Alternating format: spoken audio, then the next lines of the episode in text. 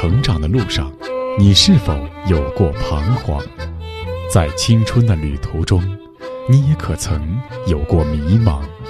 面对亲子教育，你是否还有担心和疑虑？一起关注成长你我他，让生命与智慧一同成长。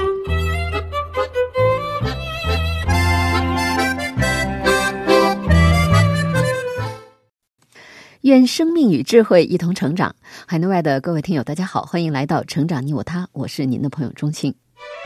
听众朋友，古希腊哲学家亚里士多德说过：“人的本质是理性，理性也就是认知、思考、判断、创造等特性。那么，人的理性是如何获得，或者说是如何建构的呢？自古至今，哲学家和心理学家们一直都在探究相关的问题。比如，哲学家苏格拉底就认为，人出生的时候就带有天然的知识，学习的过程只是回忆起原有的知识。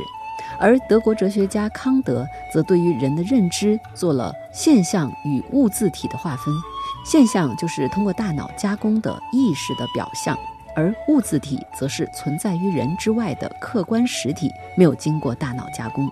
那么在心理学上，精神分析大师。犹太裔的奥地利心理学家弗洛伊德，则最早提出了潜意识的概念。他认为人的思维有显性的意识和潜在的意识。潜意识指的就是那些不为人们所察觉的、潜藏在人的心底深处的精神活动。与弗洛伊德有类似的看法，另一位犹太裔英国籍哲学家迈克尔·布兰尼。为了解释人的知识的发生机制，他区分了两种不同的意识，一种叫做焦点意识，英文原文是 focal awareness，又被翻译成集中意识，也就是说是整个思维最集中的那个焦点；还有一种称为辅助意识，英文原文是 subsidiary awareness，又被翻译为支援意识，也就是。支持这一焦点意识的所有的边缘和基础意识，就类似于弗洛伊德所指的潜意识。那么，一个人童年的成长经历和环境是如何影响其认知能力的发展？其影响程度又是怎样的呢？一个人能够成为天才，是否有什么思维的规律可循呢？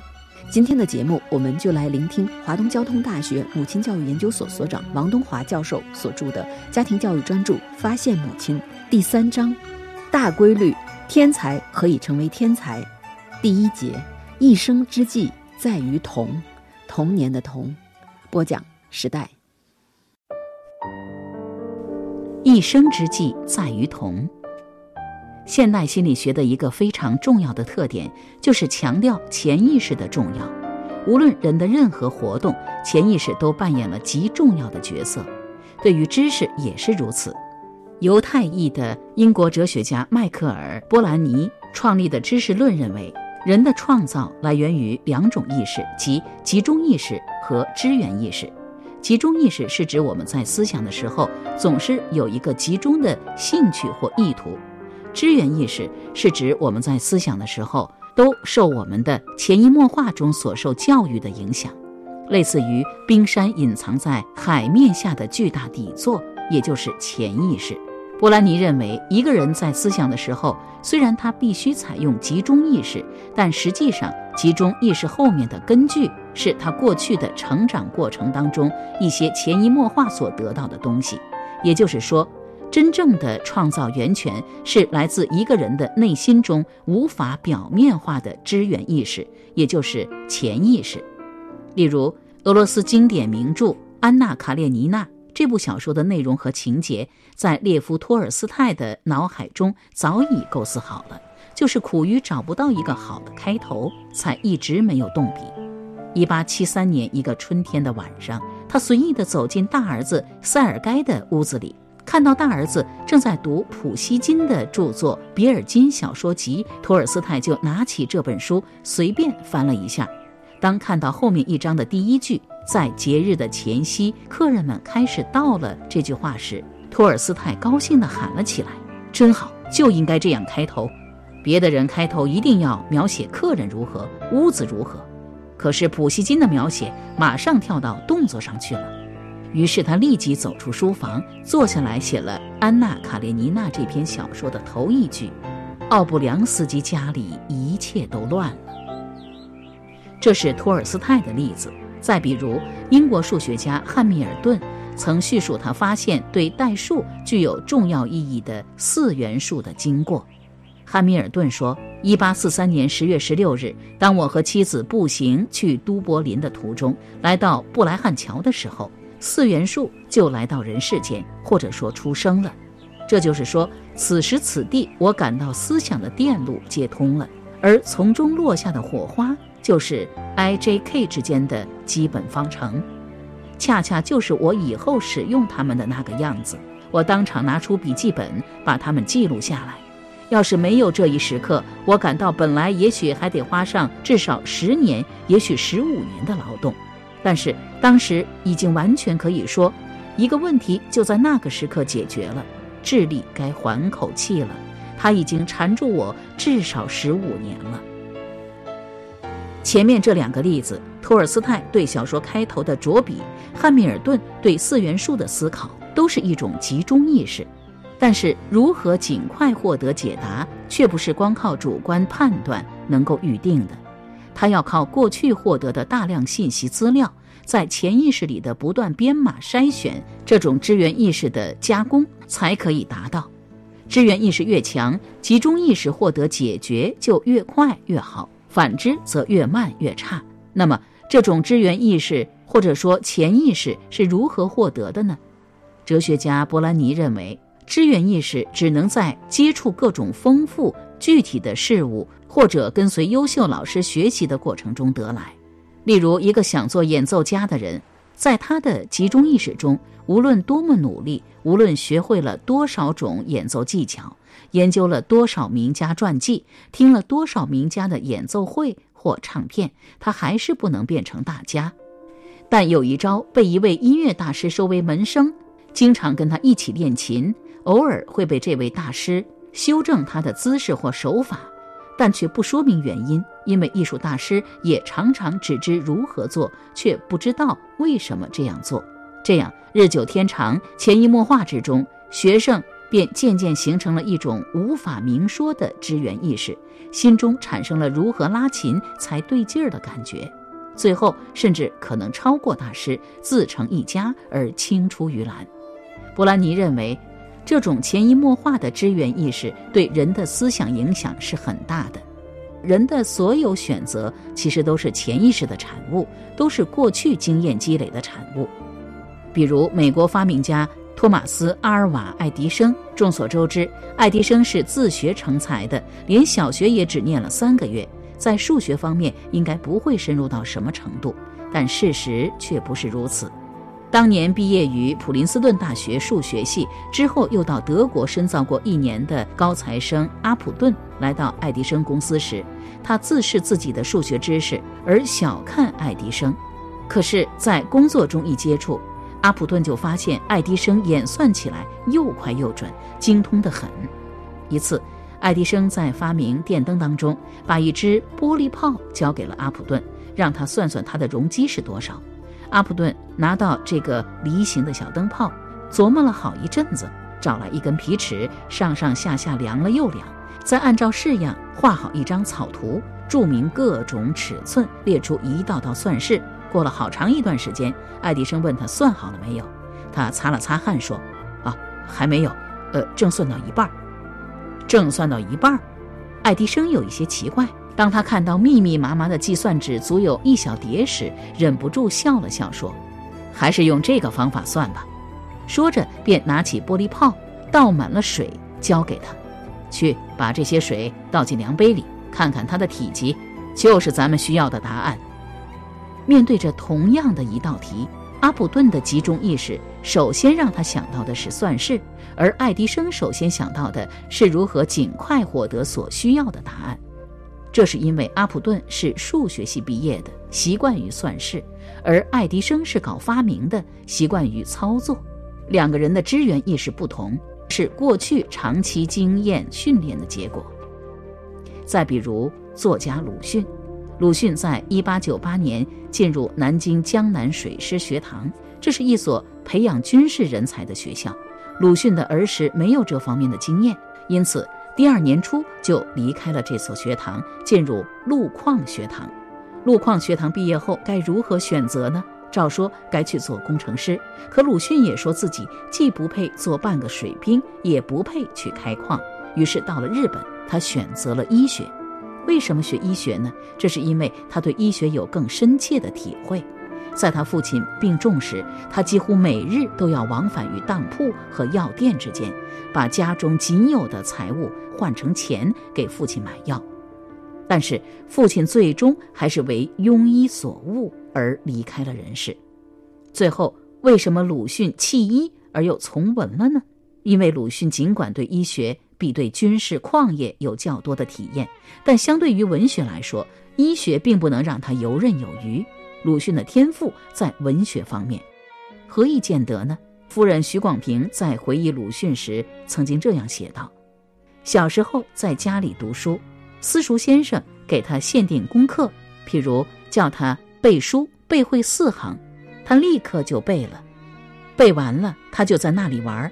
先生看看不对。”又给他加四行，十六行，三十行，直到让他背半本书、一本书以后，就每每整本的书责令他背诵，他还是很快的做完了，还是在那里玩。原因是他看过一两遍就背得一字不差。后来先生弄得没有法子，听说终于辞职了。这是徐广平说到鲁迅小时候背书背得快。那么，鲁迅的记忆力是否在其他方面也如此呢？不是，因为他在陆矿学堂毕业时，平均成绩是十分制的八点六厘多。在日本仙台医学专科学校一年级的一百四十二名学生中，鲁迅为第六十八名，最需要记忆的解剖学仅五十九点三分。而与文学关系最密切的伦理学为八十三分，高出平均分近二十分之多。人们都知道，鲁迅是在看到日俄战争中中国人的麻木才弃医从文的。其实这不过是一个契机，一个诱因。更重要的是，他找到了发挥自己长处的地方，他找到了自己的支援意识最优越的领域。从鲁迅的例子可见。在人的经验中，还应该有一个最优意识，也就是最优的支援意识。只有当集中意识是在最优意识的范围中时，集中意识才能获得最好的解决。正如鲁迅的最优意识是在文学而不在医学，更不在矿学、军事学一样。鲁迅学过矿业，也学过军事，还学过医学。但是，鲁迅最终还是聚焦于文学，因为他的支援意识更多的是在文学领域。而关于集中意识和支援意识这两个概念的区别，他们的提出者哲学家迈克尔·伯兰尼举了一个用锤子钉钉子的例子。他说：“当我们用锤子钉钉子的时候，我们既留意钉子，又留意锤子，但留意的方法却不一样。”当我们力求用锤子最有效地敲打钉子，再往下甩锤子的时候，我们并不聚焦于扶着钉子的手掌所产生的震动感，而是聚焦于锤头击中了钉子。那么，我们对手掌的震动感有附带的知觉，但这种知觉融汇在了我聚焦于钉子被锤子击打时的知觉当中了。那么，区分集中意识和支援意识。这两种意识对于孩子的早期教育有什么样的启发呢？我们继续来听。长期以来，人们一直对那些杰出人物在校成绩不好感到不可理解。例如，植物学先驱、瑞典博物学家林奈曾在某大学的预科学习成绩很差。那么，这样一个学习成绩不好的学生，又是如何成为植物学先驱的呢？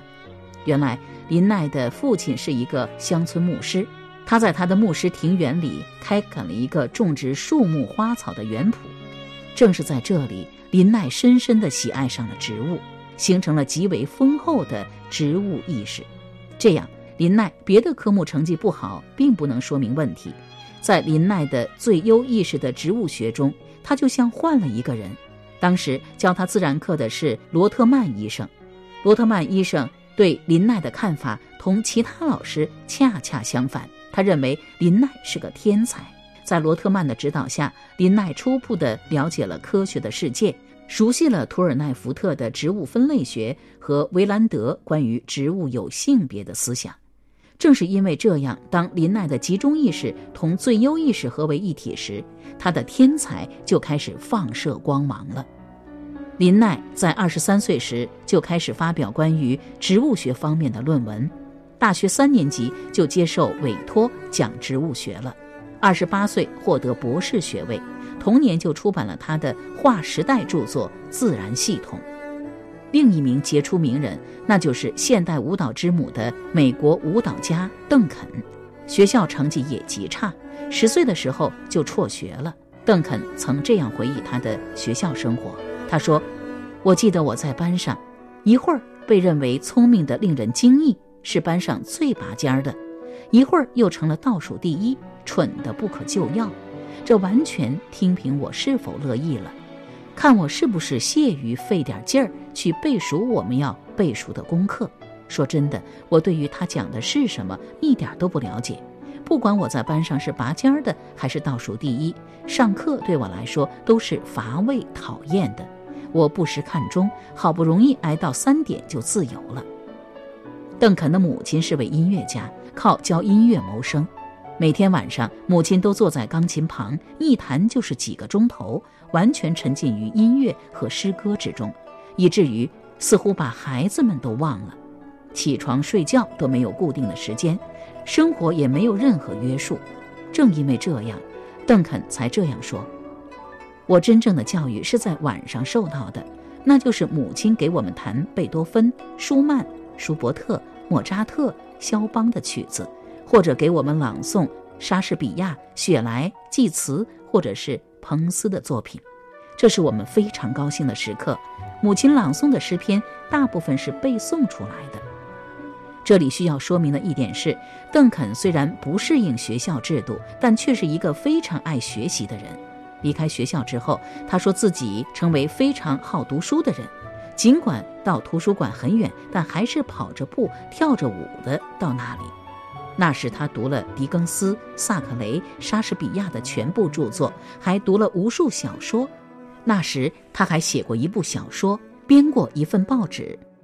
像邓肯这样兴趣或意图所在的集中意识与潜移默化的最优意识发生错位的典型表现，便是考试。不考试时还反映不出这种错位，大家还彼此彼此。一旦考试，则不足之处必露无遗。因此，很多杰出人物对这种并非自己优势项目的考试，简直是深恶痛绝。就像爱因斯坦也是一个不擅长考试的学生，为此他在他的自述中曾这样写道：“人们为了考试，不论愿意与否，都得把有用无用的废物通通塞进自己的脑袋。”这种考试使我如此畏缩不前，以致在我通过最后的考试以后，有整整一年对科学问题的任何思考都感到扫兴。比爱因斯坦有过之而无不及，日本发明家加藤与五郎对自己参加高考的感受更是到了恐怖的地步。加藤说：“就这三次考试，使我感到头脑有些不正常。”有两三年的时间，我的头脑变得几乎不能思考问题，直到二三十年后，我还做着因那次考试而伤脑筋的梦。就如加藤所说，即使是成绩很好的学生，对考试都会有一种恐惧感，是因为他用一种尺度去衡量所有的学生，因为总有自己不擅长的。苏格兰作家、历史学家托马斯·卡莱尔曾说。伟大的人物是火种，而他那个时代是一堆干柴。他一旦点燃那堆干柴，那堆干柴就会围绕着他熊熊燃烧，发出像他一样的火焰。其实，伟大的人物并不是生来就是火种，而是经验积累起一堆干柴，然后自然而又燃烧这个世界的。那些杰出的人物，都是让自己的全部体验能得到燃烧的人。而平庸的人，则是无法能让自己彻底燃烧的人。比如，德国教育家、幼儿园的创始人福禄贝尔，出生九个月，母亲就去世了。以后，在他冷酷无情的继母和严厉的父亲抚养下成长，度过了困苦孤独的童年。福禄贝尔并没有显出什么特殊，他在大学里学习建筑学、测量学等，他的理想是成为一名建筑师。可是，一次偶然的机会。福禄贝尔遇到了瑞士教育家培斯泰洛奇的一个学生，这个学生的一席话激起了福禄贝尔全部生活的经验，让他忆起了童年的遭遇，让他意识到了母爱的可贵，让他认识到家庭的重要。因此，福禄贝尔这样写道：“我以前不自觉，但是现在好像发现了长期向往的东西。”长时期想到的美中不足的东西，终于发现了我生涯的活动舞台。我好像水中的鱼、空中的鸟一样幸福。其实，只要我们仔细地研究那些杰出人物的传记，就能发现这些人很小的时候就已经有了萌芽。比如，孔子很小时候就不喜嬉闹，而愿意玩祭祖的游戏；拿破仑儿时不愿听从大人的话。但却总是一个身负众望的孩子王。达尔文尽管对文法诗歌不感兴趣，可对植物从小就表现出强烈的爱好。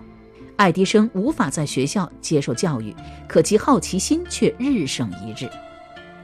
伟人的成长都可以追溯到童年，追溯到童年的经验，而这童年的经验对日后的支援意识或叫潜意识优势区域的形成有着极大的影响。我曾经向一位种田的老把式讨教，为什么会有抢收抢种的双抢？抢种还好理解，为什么谷物成熟了还要抢收？是不是只有抢收了才能空出田地来抢种呢？老把式笑着告诉我，不全是这个原因，因为即使这块地不再种上庄稼，也要抢收。像水稻，一旦过了时间，就非常容易掉穗，碰一下穗子就断了，甚至连割都无法割。稻粒就掉了，而在这个时间之前，稻子怎么割也不会掉穗的。这个时间转化非常快，往往是昨天还不掉穗，今天就掉穗了。如果还不抢收的话，损失就更大了。因此，农谚有“九成熟，十成收；十成熟，九成收”。被老把式这么一解释，我真的感到那种双抢的紧张。全然不像自己过去想象的那样简单，于是又问他为什么要抢种。老把式回答说：“抢种就更重要了，比如荞麦，双抢过后必须立即种上，因为荞麦必须在霜前收获，在霜前还不能收获，那么这一季就白辛苦了。一来天气一冷，荞麦无法成熟；如果霜再一打，荞麦的穗子更是颗颗落地。”所以种田非常重视农时，二十四个节气，一个节气半个月，一般不能超过一个节气。误了农时，就会人误地一时，地误人一年。当我听到这句话时，我的心里豁然一亮。这难道不也正是儿童教育重要性的一个写照吗？母误子一轮，便误子一生啊！这真是一日之计在于晨，一年之计在于春，一生之计在于童。儿童不能被耽误。